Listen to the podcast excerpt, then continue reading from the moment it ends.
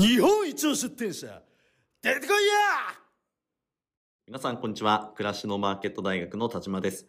今回の暮らしのマーケット大学ラジオ学長のここだけの話は特別編となっています。2019年ハウスクリーニング部門金賞のエコハウスサポート伝えさんと2022年リフォーム部門同賞のお助けマン下田さんに出展者同士で技術を教え合う異業種交流とそのきっかけとなっているサミットについてお話しいただきました。今回はゲストがお二人いますのでこれまでのラジオとは流れが異なります。思っていることをその場でバンバン言い合うようなまるでこう居酒屋で話をしているような流れになっています。臨場感を出すために編集は最小限にとどめていますが伝えさんばかりが話しているというわけではないので皆さん安心して聞いてください。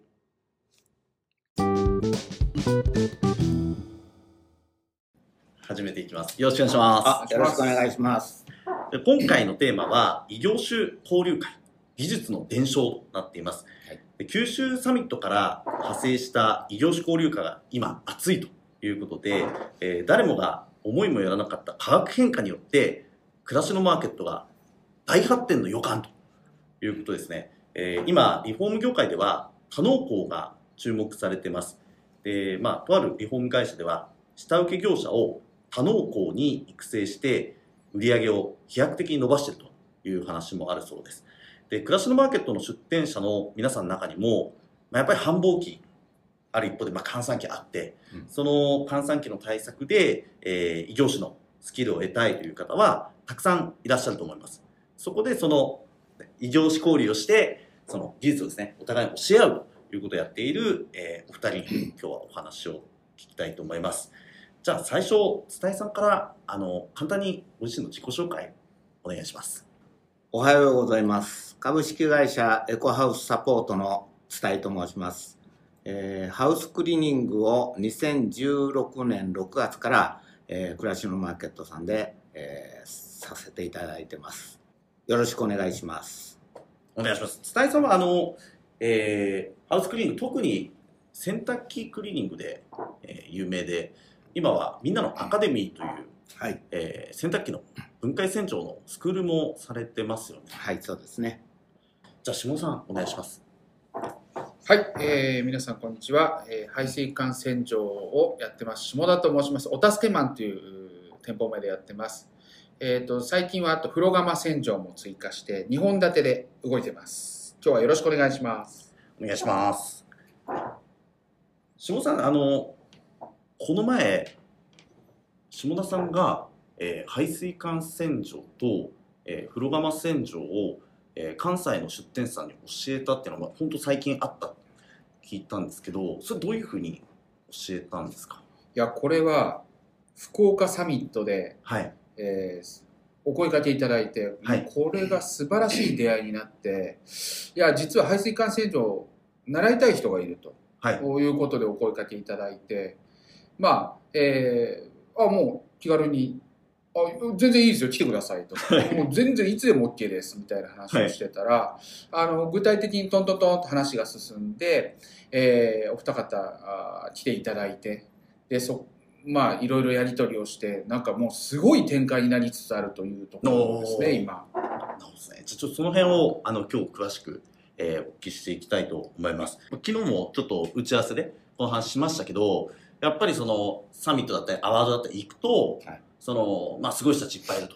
でいっぱい話したいなって 皆さん思ってくるんですけど、ねまあ実際そのもう仲いい人たちがいたりするんで、あーあるいはその人たちがすごすぎて、えーちょっと僕なんかじゃ話しかけられないなとか、まあいろいろあるじゃないですか。で、本当はまあ自分から行けばいいんですけど、なかなか行けないっていうのは実際問題あると思うんですよね。うんでそういう中で結構あの、伝えさんが、あのーそうやって、まあ寂しそうにしてるって言ったらあれですけど、あのーちょっと話す相手がいないなっていう人に結構声をかけて、はい。えーそれであの関西軍団に入ったんだとかクラッシュマーケットのそういうグループに入ったんだっていう声は私もよく聞くんで、はい。なんかそれはあのちょっとまあ話としては脱線しちゃいますけど、え。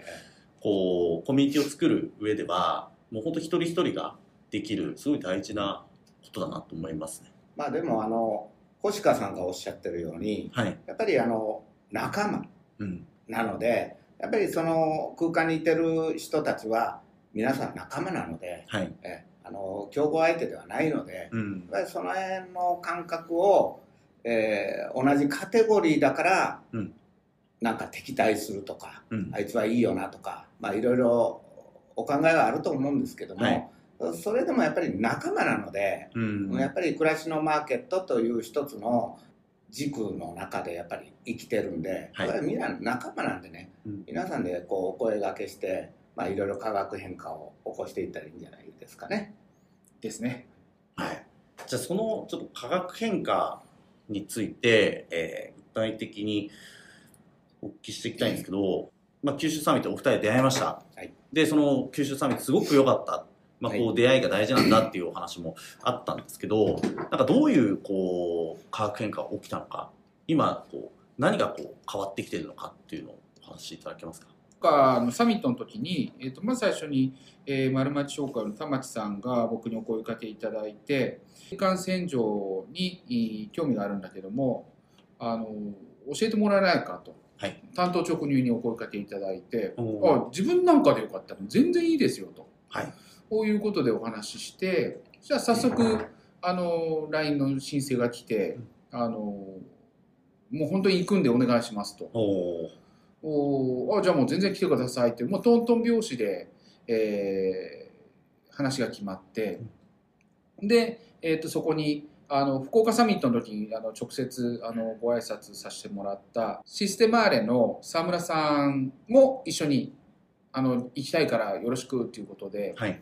で、まあ、僕もちょっと初めてのことでワクワクしすぎてあの家の近所のあの民泊探したりとかであのいろいろ計画をして、うん。で1週間ですね、えー来ていただいて。すごいですよね。だって自分の仕事止めて1週間来るわけですから、まあそうですね。いやこれはすごいなと、うん。じゃあちょっとこっちも本気でっていうの。で、まあ、1週間ちょっと僕の後輩もはい。こう入れて、もういきなりもう現場でいろいろやり取りをしていって、まあ、もちろんまあ排水管洗浄をやりましょうということで道具はこれですとか全部お見せしてはい。でいろんな説明しながら。でその中で僕が最近やってるその風呂釜洗浄について、えーちょっと困っ逆に僕は困ってることがあると。ああ、そっか、下田さんも、下田さんでまあ困ってること、はいまあありますよね、そりゃ。はい。でこういうケースでちょっと対応対処をどうしたらいいだろうって話をしていたら、はい。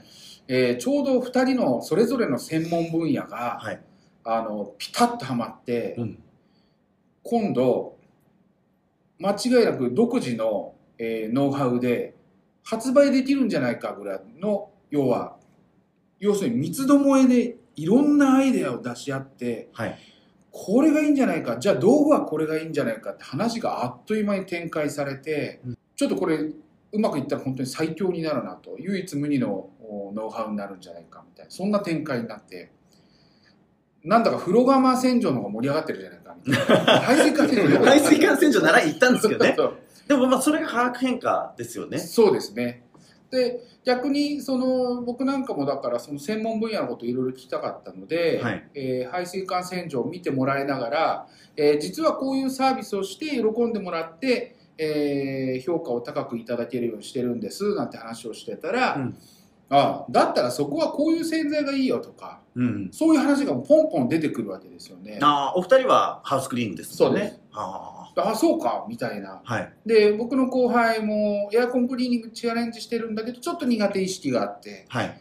じゃあ沢村さん道具見せてもらったら「うわこれすごいですね」みたいな、うん。あの僕が盛り上げても盛り上がらない男が沢村さんによって超盛り上がって なんだその笑顔みたいなだからそれも化学変化だなっていうあだからこの交流は今回半端じゃなかったですねあ。あプラスしかないです、ああ、なるほど。もう一週間、まあお仕事、はい。えー通常の仕事はできないけれども、い。や通常の仕事僕はやります。ああ、まあ、いや、いつ？ですけど、まあ、はい。でも、他の人を教えながらだと、ちょっとまあ、負担が違ったら、違う部分もあるじゃないですか。で、お二人はまあ、来てるわけで、はい。仕事休んでるってありますけど、もうその価値が、もう十分にあったってことなんですね。そうですね。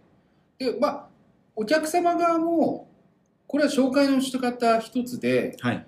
要はだって、ハウスクリーニングに関しては僕よりもプロですから、はい。あの方もプロですうん。という紹介ができるので、お客様の方の不信感はゼロです。ああ、なんかあの、お話聞くまでは、結構その、現場に行くってなると、お客さんの許可を取らなきゃいけない。で、どういうふうに説明すればいいんだろうかっていう。なんかそれってそっちの都合じゃんってお客さんに言われちゃうかもしれないじゃないですか。はい昭和さんが来ると思ったのに、なんか知らないおじさんいるみたいな。でもそうはならないんですね。そうですね、まあ、一瞬ぎょっとされるんですけど、はい。あのまあね熊みたいな親父が2人立ってるわけですから下田さんも熊みたいなんで、3人ですけどね。でかいのがみたいなで、えー結局その暮らし僕の説明はこうです暮らしのマーケットは出店者同士で交流をしてプロが集っているとうーん。で、えーその技術を高め合うために今彼らはわざわざ大阪から研修に来ています彼らもプロですはい。で僕のプロの部分を学んでいただきますうん。だから暮らしのマーケットの出店者はすごいんだっていう説明をするああ、なるほどですね。すごいことってんだと。す、はい、すごいことを今やってるわけでうんうん。なので、えー今日あの僕がサービスやってるようなこともプロがいますからはい。っていうのでもう要するに排水管洗浄以外のところもちょっちょちょっとこうサービスをしてすごく喜んでもらって、うん。うん。ということで期間中本当に、えー皆さん速攻で星5をいただいてます。本当ですか？っていうのもあってすごく良かったと思いますね。うーん、なるほどですね。あ、じゃあ受け入れる側もやり方次第で全然大丈夫なんですね。なぜならもうはい。皆さんプロですから、はい。それをきちんとお客さんに伝えてってことですね。ああ、いうもうことですね。確実できたらもう、えー全然もう皆さんにそれをまた伝承していきたいなと思いますし九州サミットでも、はい。えー九州の方とお話しするだけではなくて、うん。愛知の高橋美壮さん、はい。えーあの方は日本洗濯機クリーニング協会ですでに縦型と、えードラムの、えー講習を受けられて、はい。まあ、やる体制にはあったけども今まで忙しかった。うん。えーまあじゃあやっぱりやらないとっていうところまで行った時に九州サミットで僕とお話をして、えーせえー先週ですかね、うん。えーわざわざ愛知から3日間、あ、大阪来て、はい、講習を受けていただいた。んで、ああ、そうなんですね。本当に。やっぱりそういうふうな部分で言うとおサミットっていうのも、うん、その起爆剤になってるのは確かですよね。あ、ああ、そっかそう、そうですね。その出店者さんが集まる場がうん用意されたことで、そうですね。そういう交流が生まれて、はいまあ、技術的なカー喧嘩が生まれてったっていうことですね。ちなみに今度僕も伝え師匠のところに習いに行きますああ、そうなんですか。洗濯機嫌なんですけどね。嫌なんですか？ケチ どうぞ。いやおいでやこれもうぜひぜひお願いします。あの排水管洗浄とすごくつながりやすいんですよ。あーっていうと、どういうことですか？洗濯機の排水管を洗浄しましたと。はい。でこれ結構まあまあ件数あるんですけどそういう後からの連絡が、はい。えっとまだ臭いですと、ああ、排水管洗浄、洗濯機のとこしたけど、はまだ臭いですよ、臭いです。言われちゃうんですね。はい。い、じゃあ洗濯機ですよねっていう展開ができるんですよ今度あ今まではいやそれはもうメーカーに言ってください、あ、洗濯機の問題ですもんね。はい。うん。ところが今度ははい。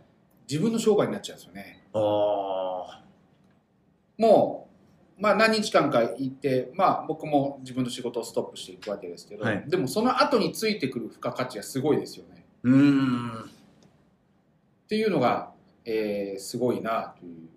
やりたかったことが気になってたことがサミットで手に入る。は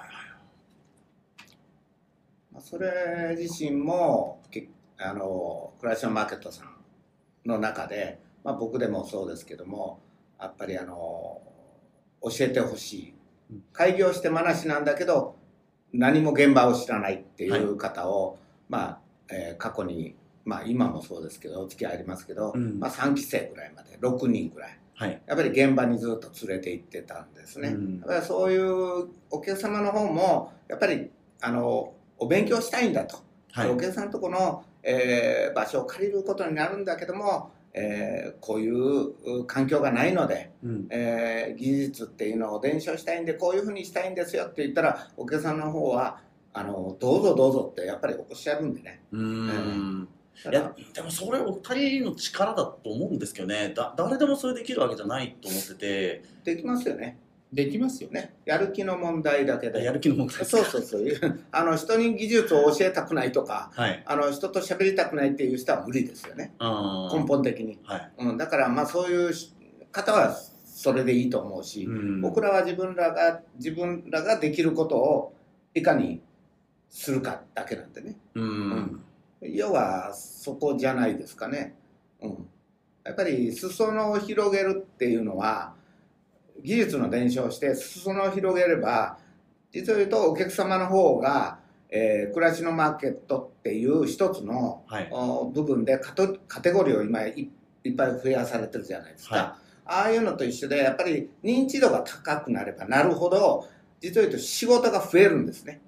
うんうんだから僕で言うと2016年6月に登録した時って洗濯機の部門だけで言うと136件ですよ、あよく覚えてますね。はい。うん。あのもうここで頂点になれるんかななんて思って、はい。えー何も知らずに、はい、飛び込んだ世界ですけど今は400件超えですよね、ということはそういう数になってきてもまだエアコンのまあだあの金賞の林さんが言うように我々隠したハウスクリーニングじゃない、はい、隠したハウスクリーニングとは言ってないです。あ。隠した引っ越しです。あそうですね。それもだいぶ失礼ですけどね、はいだけど僕らはエアコンに比べると10分の1のカテゴリーなの。で、まあ確かにそうですそうなねんですよ。だから逆に言うとうーこうだからそこのカテゴリーで頑張らないといけないんじゃなくて、うん。その殻を破っていただいたのが本当に下田さんなんですよね。僕僕は小さなことはやってましたけど、うん。やっぱり大きな波津波みたいなね。え僕らはあのその辺のベタなぎみたいなんで生きてたんでね。そこの違いは大きいですね。うんうんだから本当に下田さんのこの懐の大きさ顔のでかさやっぱりこれは何と言っても素晴らしい。ありがとうございます。褒められちゃった。まああのほ褒めてる部分は伝えさんはスクールを、まあ、やってはい。あの技術を伝承してましたけどええ、まあ、そういうもう本当に枠みたいな全くなくそうですね。もう個人でもう教えちゃうぞっていう、まあ、そこの部分があの新しいということですかそうですね。誰もしなかった世界に足を踏み入れたっていうとこですかね。まあ、僕本人は実はそんなに、でもこう、伝えさんにそう言ってもらったんで、はい。え、そんなこ、なんか大それたことだったのかっていう思いはあるんですけど、うん。ただ僕としては、えーまあ、例えば排水排水管洗浄で言ったら、えーっとまあ、数々の、えーしくじりをやってきてるわけですよ。はい。えー2階から1階に漏れちゃったりとか、いろいろあるわけです。まあ、それはちゃんとフォローしたんで全部星ずついただいてますけども、えーただこれからじゃあチャレンジしてしてみようっていう方に同じ失敗をしてほしくないので、うん。プラス僕のこのすっごい厚かましい性格なので、えーやりたそうだったらすぐ手を差し伸べるっていう、うん。そこまででもないのに手を差し伸べるっていう、まあそういうのもあるんですけど、ただもう本当に来てくれたら、もう僕なんかでよかったらもう何でも教えますよと。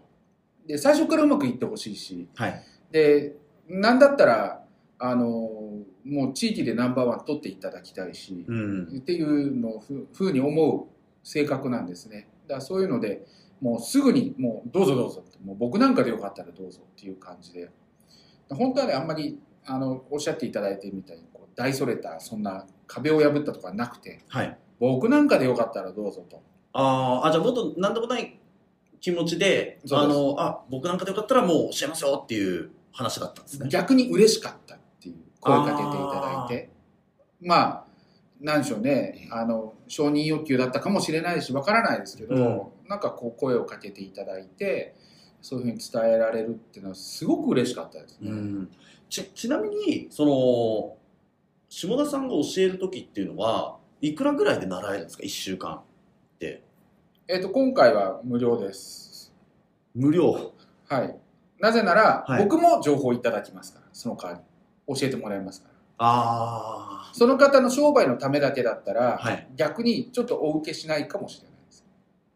あやっぱりこの異業種交流するっていうところに、まあ、はい今今後ちょっと分かんないですよ、うん今後分かんないですけど今のところは交流するところに意味があると思ってるので、はい。はい、今のところはいただいてないですね。うん。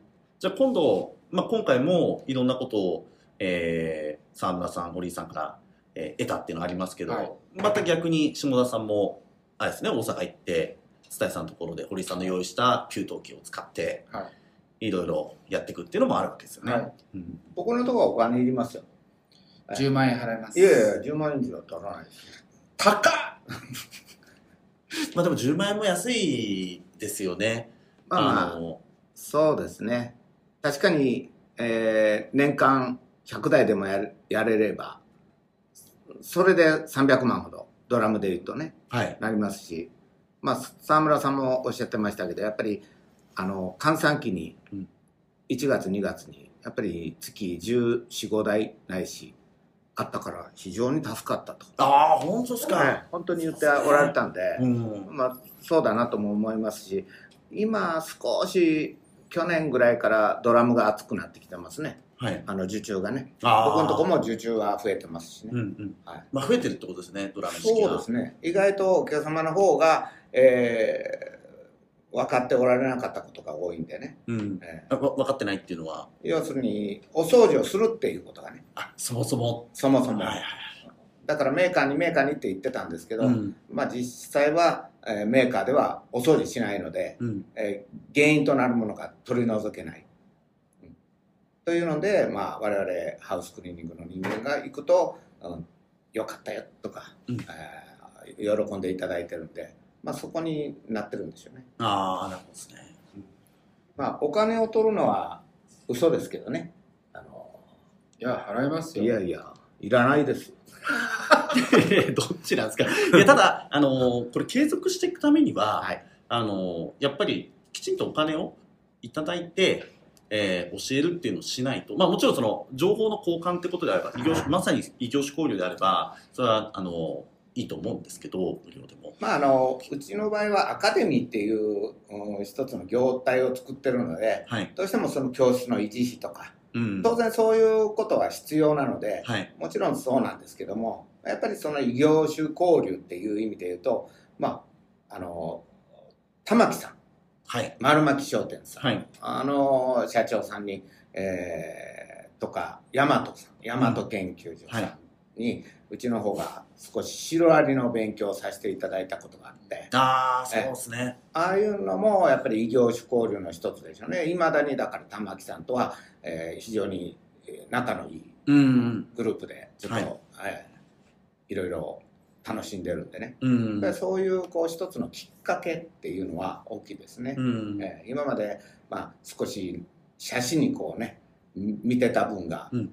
まさかハウスクリーニングのこいつがシロアリなんか関係ないじゃんっていうのが、やっぱりそういうところで入ってきたりうん。ね排水管をやっておられる方が洗濯機おもろそうやんっていう、うん。やっぱりその視点を変えることによって、はい。あのなんていうんですかね、えー商売としての広がりも当然出てきますし、うん。まあ、僕なんかでもそうですよね。エアコンと、えーハウクリやってますけど今もうあまり言っちゃいかんけども、うん。お風呂とレンジフード止めましたんでね。ああ、はい。まあ本来はレンジフードやったらエアコンとか洗濯機とか言ってこうリピートはつながっていってたんですけど、はい。少しちょっと今年は、はい、目指すところが、はい、違うので、おおえーちょっと集約していこうかなというので、はい、思ってます。ー。うん。まあ、そのスクールのその料金のところでいくと、まあ、本来は、まあ、どうでしょうね、相場でいうとエアコンクリーニングだったら、例えば5万から15万ぐらいの間で募集してますし、はい。で、まあ、それでいくと、教室で、まあ、実機をこういじってみたいのでやるわけですよね。うん。で、えーまあ、3日間ぐらいでみたいな。で、えーだ今回のケースで言うとそうじゃなくてお客さんのところ行って全部実地でやってるんで、うん。あのもうなんかでさらにももしなんだったらもう行きますよって話をしてて最初予約が入ったら,、はいだ通常だったらだからコンサルティングまで入れたらもう本当20万から30万そうですね。現場で、あの、接客のノウハウもお伝えしてるわけですよね。そうですねでなんだったら、えっともうフルにコンサルするんだったらもう200万ぐらいくれたらもう本当に、えーランキング上位になるまで付き合うよみたいな、うんまあ、そういうのもありかなっていう考えてたこともあるんですけど、はい。まあ、でそのぐらいの価値は絶対あると思います、うんだってさっき伝えさんおっしゃったようにじゃあそれで年商いくら取れるのって話ですからうん。一生食っていける技が手に入るわけですから、うん。技術はね人は盗まないんでね、はい。だから、うんまあ、本来そういう価値がある。そのお金の話ちょっとやらしいあれになるんですけど価値はあると思いますね。だからそれを、うん、この暮らしのマーケットの中で、えー暮らしのマーケットを中心に頑張りたいんだっていう人がこれからも出てくるでしょうから、はえーもうそこに関しては、えー本当にいい実費のみでなんか展開できたらいいかなとは思いますね。うん。はい、そこでなんかも儲けてやろうとかってあんまりないので。のそうですね。あのおお二人の話聞いててちょっとわからないっちゃあれなんですけどそのまあその経営が維持できる範囲で、えーできればいいよっていう、まあ、ことじゃないですか。そんなにそれでもうめちゃめちゃそれをメインにあの教えることで儲けようっていうことじゃないじゃないですか、まあ、それお客さんに対してもあの通常のサービスでもそうだと思うんですけど、でなんでそういう思いでこう技術の伝承を、まあ、他の出店者さんにしようって思えるんですか？どういうんですか？大きくは社会貢献じゃないですか。おー大きいですね。うん大きな言い方で言うと、ん、社会貢献でしょうね。はい。僕ももうねラジオでもお話を学長にもしたように、はい。まあ、いつしか人は目をつぶる時が来るうん時にいかになんかあ人のために何ができたかはい。自分が目をつぶる時に本当に人生良かったな少しだけ役に立ったかなって言って目をつぶりたいっていう、うんそのまあ、ただそれだけなんですね。はい。その中でやっぱり、うん僕は今なんとかご飯を食べさせてもらって、うん。えー好きな登山も行きの、うん。えーいろいろ行かしてもらったりとかいうことができてるのはひとえにやっぱり、あのそういう技術を学んで、まあ、今暮らしのマーケットさんの中で生きていけるんですけどやっぱり登録したての方とか、えーやっぱり登録はしたんだけどうんっていう方もやっぱりおられるわけですよね。まあ、いっぱいいらっしゃいますよね。あそういう方が一人でもやっぱりあご飯が食べれるようになったねうんっていうのはまあ実際必要なことでうん。まあどんなプロの世界でもやっぱり、うん、氷山の一角がまあまあある意味そのプロ野球とかサッカーでもそうまあ、なようになんでもそうですよね。うんどうしてもねそういう部分の人の下に裾野を広げていかないと、うん。逆三角形にならないんですよね。うん。うん、だからやっぱり逆三角形にしていこうと思ったら大きな言い方しますけどやっぱりその技術の伝承、やっぱりそこは広げることによって逆に我々がご飯を食べやすくなるんですよね逆に。逆なんですようん。僕はそう思いますねせ狭く自分のパイだけを食べていくからうん。っていうしあの下田さんもおっしゃったように江戸時代じゃあるまいし、うん。あの棟梁じゃないんでね。って聞いたら逆に言ったら今からの時代っていうのはやっぱりそういう業種的なもんも、えー幅広く、うんこれしかしないんだよじゃなくて、うん。うん、そういう意味で言ったらそういう伝承していけるのが我々大事なことかなとは思いますけどうん。下田さんどう思います？そうですね、あのーいろいろこうちょっと話巻き戻りますけど、まあ、今日のテーマに沿って、えーとまあ、最初学長から、えー、と話があった、えー輪に入りづらいと僕は思いました最初の、えー、とアワードとサミットで、はい。えーすごく盛り上がってるのを見て、あいいなと。うん。じゃあ自分の周りになんか出店者揃えてうん。来るしかないのかなとか、うん。なんかもっと最初からあの輪輪の中に入れたらもうちょっと情報もらえたのかなとか、はい。まああの結構やらかし大王なんで、うん。まあ、いろんな方に迷惑をかけながら生きてきているので、うん。うんただもうちょっと、うん、入れたらよかった、うん、まあでも入りづらかったなって思いがあって、でそこでじゃあ僕はなんか手を差し伸べたらいいんじゃないか。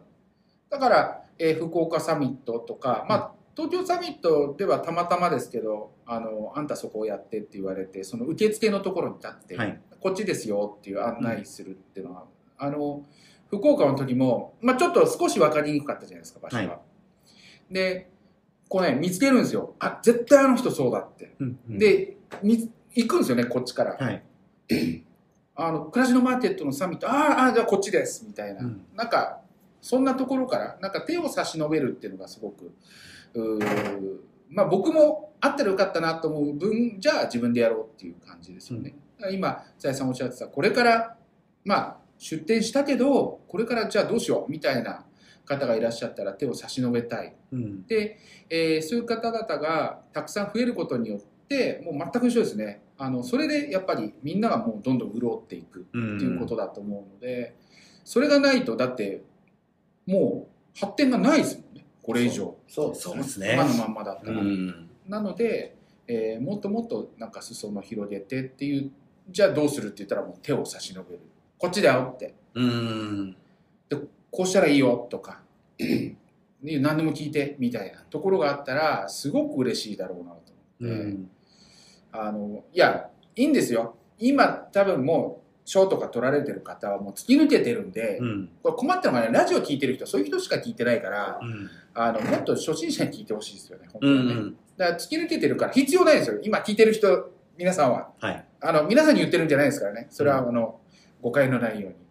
やっぱりだからこれからの人たちに対して手を差し伸べたいなという、そこです。いやでもそういう意味では、まあ、伝えさんももともとその技術をもううんなんですかその洗濯機ぶっ壊して お客さんのところで。あそうですね。でもうなんとかしてやるってやってきて苦労されたじゃないですか。あそうですね。で、はい。それをみんなにっていう皆さんにってことですね。で、はい。まあ、自ご自分にも結果返ってくるよね。あそうですね。クラマを発展させたいよねっていうそうですことで。で島田さんも、あのーまあ、技術っていう話ではないんですけどその手を差し伸べてくれた人がいてそれでよかったら自分もいろんな面でこう手を差し伸べていきたいという話ですよね。もう下田さんが、えーこれは賞を取ってる人に聞いてほしいってわけじゃなくて、うん。やっぱりその新規で出店してした人たちに聞いてもらいたいってお話あったんですけど、うん。でもなんかその賞を取ってる人、まあ、あるいはそのサミットとかアワードに来るような人たちこそやっぱりこれ聞いて、うん。あのその人たちが動かないとその人たちみんなで手を差し伸ばし差し伸べていかないと、まあ、やっぱりおお二人だけで、えー、っていうんじゃ足りないと思うんですよね。なのでそういう意味ではやっぱこうこれ聞いてラジオ聞いてくれるような皆さんに、はいそれをみみんなでこうど。んど。ん裾野を広げるっていうのをやってもらいたいなと思いますよね。そうですね普及活動ではないですかうん要はね、うん、技術を伝承する、えーみんなでグルグループワークができてる自然体ではい。の普及活動うんの僕らはまあ責任があるといや責任があるんじゃないですか、うん。まあ少しでも先を歩いてる、まあ、あの金賞受賞者の方々なんかは特にやっぱり一番旗を振っていかないといけないと思うんです。はい。それはいい話ですね。えーはっきり言ってね。うん。だから金銀銅っていう一つの三賞に入ってはおられる方は過去であろうと、はい。やっぱり絶対に旗振りをするべきうん。人たちかなって僕は思います。うん。価格変化いや異業種交流して価格変化すると何が美味しいって皆さんの売り上げが上がるって話なんですよ。お。オプションに付加価値が出てくるので、うん料金上げられるんです。今まで素人に毛が生えた程度でやって、まあ、それは無料だったりするところが、はい。えープロの技といろんなものを使ってるものを全部伝承してもらうので今度お金もらえるんですよねおーで喜んでもらえるはい。そうすると一つの現場での売上単価は確実に上がるので、うんあのそこはね皆さんちょっと意識していただきたいかなって思いますね。でまあもちろんその協力業者的にやるのもありだとは思うんです。うん。あのもちろん全然手が出せないところはじゃあ例えば洗濯機僕は今できないですからもしね同じエリアだったら伝えさんにお願いしますってはい。振るだろうし、うん。こういう人がいますって、まあ、それももちろんありだと思うんですけどお客さんの意識としては、えーワンストップで、いや、今来てる、あなたが信用できるか、あなたができるんだったらお願いしたいっていうのがあるので、そこの意味での、そう、幅を広げるっていうのが、うん。すごく、えーリピート、僕にとっては、排水管洗浄ってあのリピート率がすごく悪いので、一部のマニアの方だけなので、大体スパンで言うとどれぐらいなんですか？リピートするまで。5年って僕進めてますけど、はい多分詰まるまで来ないので、ほとんどの人がリピートしないと思います、そうですね、そうなっちゃいますよね。賃貸持ってるとか、そういう方だけ。うん。だから1%台だったと思いますよ、リピうんート率。で、まあ、ほぼ来ないので、じゃあそこでどうしようって考えたときに何かやらなきゃな。で、こう、あ、つながってくるなっていうので、まあ、洗濯機を今度お座りに行くんですけど、うん。まあ、それ以外も、あの、この間の、えー異業種交流、東京合宿で、えーいろいろやったので、そこで、要は、いろんなおひれ背びれができて、売上アップには確実になります。っていうか、なってます。だからそれを、まあ、ちょっと皆さん、なんか意識して交流されても面白いんじゃないかなと思いますよね。ですね。お互い現場に行き合ったらいいと思いますよ。あの、サミットとか飲み会で話してるだけじゃなくて、もう行っちゃった方がいいですよ。うん。一日ぐらい。うんそうですね。したらすごいヒントがあると思います。お互い。ああ。だけど、一方的なのはダメですよね。なあ、そうですね。もうじゃあ、例えば僕が久谷さんのとこ行って教えてください。うんじゃあ、下ちゃん、風呂釜、あ例えば、蓮井化洗浄。うんまあ、まあ、それはまた今度とか。それはなし。それ京都人です。いや、また敵を増やしますよ、伝えさん。せっかく関西が一枚はなってるのに。京都関西じゃない。あ、そうなんですか。いや、皆さんちょっとね、なんか、ちょこっとずつでも交流すると、なんかすごくいいことあるんじゃないかなと思うので。うん。そうですね。まあ、あれですよね。例えばエアコンクリーニングやってる人が、もっとエアコンクリーニング習いたい。なんかそこって興味が、まあ、あるあるじゃないですか。うんうんだけど、例えば、その排水管洗浄やってる人が、洗濯機のクリーニングとか、もうほぼ関係ないじゃないですか。給湯器とか。まあでも、だからこそ、こう、いろんな発見があるっていうのは、なんかすごい新しいなと思いますね。そうですね。でも、よくよく考えると、暮らしのマーケットもそうでしょ。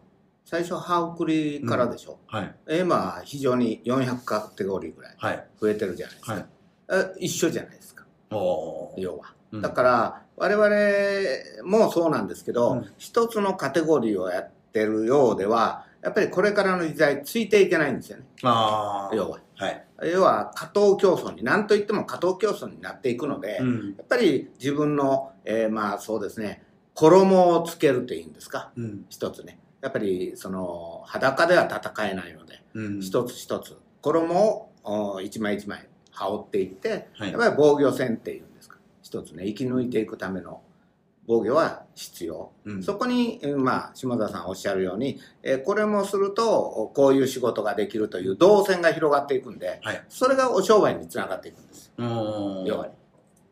だから今までやったら、えーあのーその究極目指すところはいいんですよ。例えばエアコンだけしかやらないねんって言って、うんあのーあのちっちゃい足の短い林くんとかいてますけど、いいんです。目指すところはいいんですよ。うん。だけど、あの、できないよりできる方がいいんですよ。まあ、それはそうですね。そううん。だからできな、できなくてしないんじゃなくて、うんあの、下田さんも僕も一緒なんですけど、できることを増やして、できるんだけど今はしないよ。うん。まあ、実際は林くんも一緒なんですね。あそうです洗濯機もできるんで、できますもんねえ僕うん一度連れて行ったんでね、うん現場に。はいそういうのの中で、できるんだけど、えー今はここだ、うん。集中したいっていう意味で言うと、それは正しいんですよ。はい。うんだけど、あのーそれしか知らないからできないっていうのでは全然違うんで。めちゃくちゃ分かった。そうですね。はい。だからやっぱりパイはいっぱい持ってて、うん。で、まあいろんな手を打てるから、はい打てるんだけど、まあ今はうん。こっちで大丈夫。うん。うん。でも、こっちがちょっとしんどくなったなって言った時に、自分のやっぱりカードをパッと出せれるかどうかです。ああ。ないと出せね、出せないんで、だから学びって大事なんですよ。確かに。だからまあ、そうですね。暮らしのマーケット自体がどんどん成長すれば競争は激しくなる。そうなんでで、その時に、あの、一つのことしかできないそと、もしかしたら負けちゃうかもしれない。そうなんでもいろんなことができれば、いろんな戦略も取れるし、まあ、下田さんさっきのお話みたいに、自分からこういろんな提案をお客さんにできる。そうなんです。で特にあのすごい思ったのが、はいそのお客さんとしては、まあ、やっぱ下田さんおっしゃったようにあなたに頼みたいのよっていうのはあると思うんですよね。あで暮らしのマーケットのやっぱ面白いところは、まあ、マッチングサイトなんで、もう人を選べるってとこじゃないですか。でそれで気に入った人に頼みたい。だからももちろんその伝えさんなら洗濯機のプロだから伝えさんいますよってあの下田さんが紹介するっていうのもすごくそれはそれで信頼できるあのお客さんにとって嬉しいことだと思うんですけどできるんだったら下田さんに頼みたいうん。というのは、そうですよね。お。客さんの気持ちですよね。だそういう意味で皆さんができることが多ければ多いほどお客さんの体験は、まあ、良くなるっていうのは間違いないかなと思います。でも、そこに、その根幹の中心の核にあるのは、田島学長率いる暮らしのマーケット。そういうことです。あそういうことです。率いるじゃないな。あまあ、雇われえ？いやいやそこ別にいいんじゃないですかヒールでもあいいか。いいと思いますけどはい。やっぱり核になってるものがしっかりしていただければ我々出店者はやっぱりそこに同じ船に乗ってるわけですから、うん。まあ昨日、まあ、前から僕も言ってるように暮らしのマーケットという船を信じてる以上は命を預けてるんであぐちゃぐちゃ言うんだったらやめたらいい。うん。死んだらいいとうん。いうふうに言うように、まあ、預けた命は暮らしのマーケットと共に沈むんで、うん。えよく僕があの訪問販売の会社にいた時言われたのが「えーお前な」って「毒を食らわば皿までもや」と中途半端なことすんじゃなくてもう全部いけと。うがっつりやりきれと。ああね。なもうなんかちょっとした言い訳とかしないでうん。もうやりきれと。うん。よく言われました、ああそうはい。まあ、ちょっとした嘘がバレるんです。ああそうやね、はい、もうだから浮気したらダメなのよ。それは答えられないですね。ああ答えられないねああだからまあい師ろいろ。匠には、はい、いや俺は浮気をしてないよ。浮気をしてあれ？さっきの話。あれ？どこぞの方と LINE でつながって。あれおかしい。山登るあとああれは浮気じゃないんでね。ああそうです。えコミュニティなんで言い方一つ。コミュニティ。発音もいいですね。コミュニティ。Spotify Spotify ねなおかつこのポータブルサイトじゃなくてポポタポタポタサイト？ポタージュサイト。ポタージュサイト。なんかポタポなんか難しいですね英語ね。そうですよ。ええ。なんかあの最初の頃あのディスってるディスってるって言ったらいやディスってるんですよって言われてさ。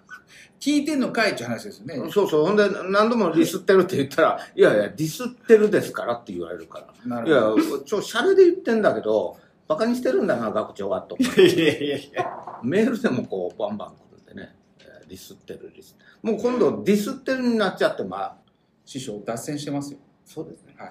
じゃあちょっと最後まとめに、はい。えー入っていこうと思うんですけど、えーまあ、今その異業種交流、はい、これすごくいいいろんな科学変化が生まれたんだというお話いただいて、まあ、やっぱりその、まあ、サミットなり、えーまあ、アワードなりいろんな機会あるので、まあ、そういうとこ参加して交流していくと、まあ、いろんな面でこう勉強になるよと成長できるよっていうお話だったと思うんですね。はい。で、まあ、裾野を広げていきたい。手を差し伸べていきたい、まあ、いろんなお話できたんですけど、えーまあ、今後お二人が、えーそれぞれですね、まあ、僕はこういうのやっていきたいな、まあ、今日のお話通じてこれやっていきたいんだっていうのをちょっと今後の展望としてお聞きしておしまいにしたいなと思うんですけどいかがでしょうか。じゃあまず達さんからお願いします病院行きましょう。えっ、と、そうですね。うーん。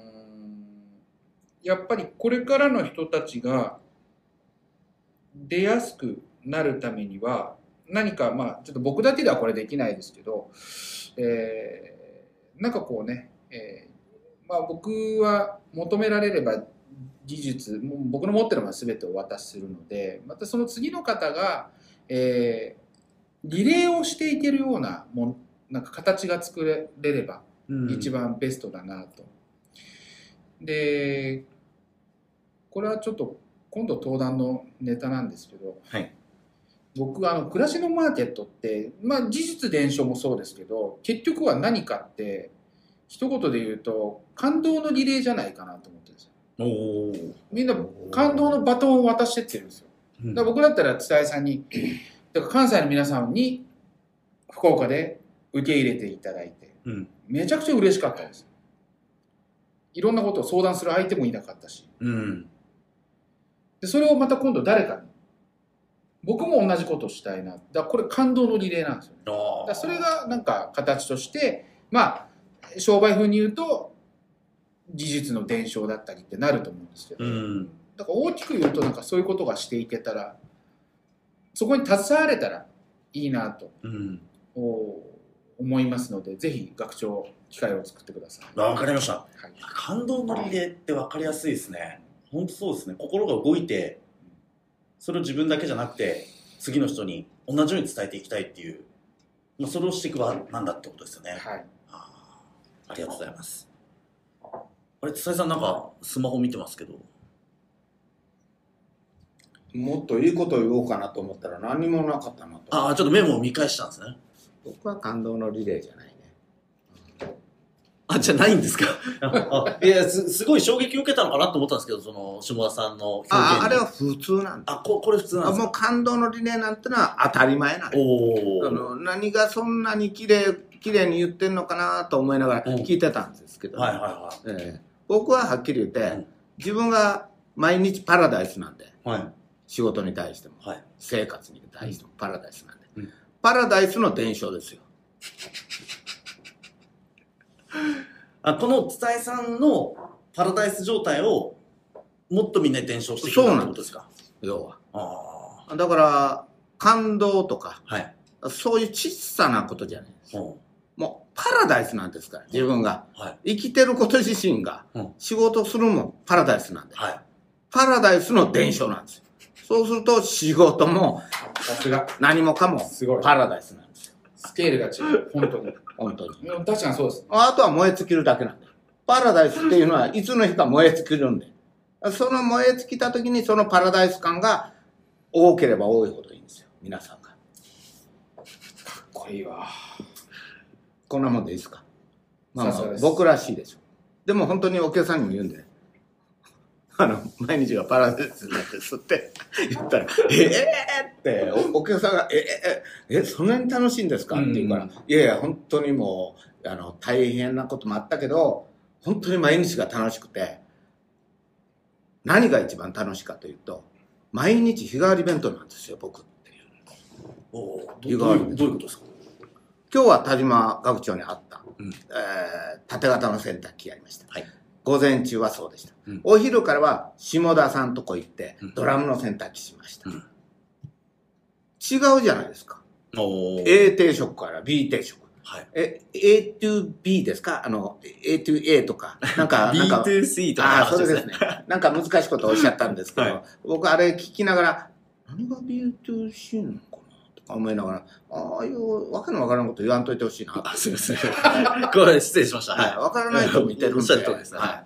だからなんか、あの、かっこよく言いすぎて、はい僕の場合は日替わり弁当。おお客さんとかね、午前に行って、午後行って。はいまあ、ひょっとして夕方に行く場合もありますけど、うん基本は午前の定食食べて、お昼からの定食食べて。おだから毎日定食が違うんで絶対にお客さんって違うじゃないですか、はい汚れ方も違うとか、お客さんのお家も違うとか、うん。ねいっぱいシチュエーションが違うって毎日がパラダイス。です毎日ハワイに行ってるような気持ちで。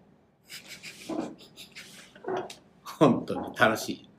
まあでも、あれですね、自自分自身で仕事を、まあ、人生を楽しむっていうのが、楽しんだもん勝ちっていうのもあるじゃないですか。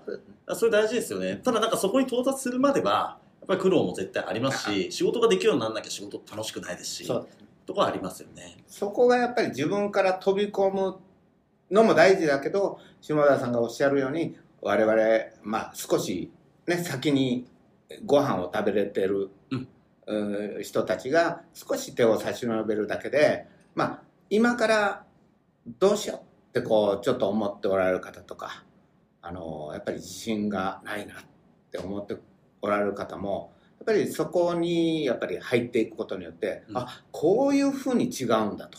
あこんな考え方があるんだっていうのはまあ実際に我々でもそうなんでね、うん。やっぱり下田さんとおお会いしたことで。やっぱりあこういう考え方があるんだとかやっぱり感動することがあるんで、うん。まあ、今さっきね感動のリレーっていうのを否定しましたけど、はい。まあ、実際はそういう感動の部分はあるんですよ千葉さんの言ったらめちゃくちゃ良かったんで。よかった戻ってきちゃいましたね。あだって一旦否定しましたけどね。もっと上の概念みたいにもう出してきましたけど。全然もう感動のリレーっ感動のリレーですね。感動したんですけど、うんやっぱりそこを超えようと思ったらパラダイスですああ。だからまあ感動のリレーをみんなでやって、そうですあもうパラダイスに行きましょうっていうみんなことでいいんじゃないですかね。ええはい。そのそれを担っているのが暮らしのマーケットです、その舞台になってるんですね。そうですまあでも、あの、本当皆さんで、これ聞いてる方、皆さんで、その手を差し伸べて感動のリレーやって、このパラダイスにみんなで行こうぜとい。うのをやりながら、そうあのー私たちも、暮らしのマーケットとしても、そういう機会を、あのまあ今年はサミットいろんなところでやってありますけど、そういうのをどんどんどんどん増やしていって、はい、えーそのきっかけを作っていって、えーまあ、きっかけがないとなかなか参加できない。皆さんもきっかけが講座だったりとかサミットだったりってあってこういうふうになってるんでなんかそれをあのどんどんやってみんなパラダイス状態にしていきたいなと思います。はい、はい。これ長い収録ではないですよね。これはまあまあ長めですね。長めですか。はい。じゃあ2部作ですね今回ね。僕の時すごい長かったですね、確かリモートだったちょっと今回のは長すぎますよね。いやいや4部作。いやいやいや今回は結構概念的なお話が多いんで聞いてる人がちょっとよくわかんないわかりにくい、はい。じゃあいやいやいや、で、でなるんで、いいとこを結構取っていくっていう形にします。で、島田さんの前回のお話が4部作になったのは、かなり具体的な手法の話だったんで、そういうのってずっと聞いてられるんですよ。えー、こういう場合こうやんだ、こういう場合こうやんだ。具体的な話していきましょういやいやいや、いいです。もう、もう、おしまいです。もう、もう12時ぴったりになったんで、はい。収録はこれでおしまいになりますけどね、はい。我々もね、はい非常に頑張りましたよ今日はよかったと思いはまい、襟を正すはい気持ちにね、原点回帰です。す。師匠が楽しそうに話してるのを見て僕も楽しくなりました。あ感動のリレなるほど。だけど僕はものすごくドキドキしてたんで。ー。そうだったんですね。そうなんです。まあ、師匠いつもパラダイス状態なんで、ハッピーですね。はい意外と人間ちっちゃいんでね。まあ、真面目ですからね。はい。じゃあ、ありがとうございましたありがとうございましありがとうございた。ました。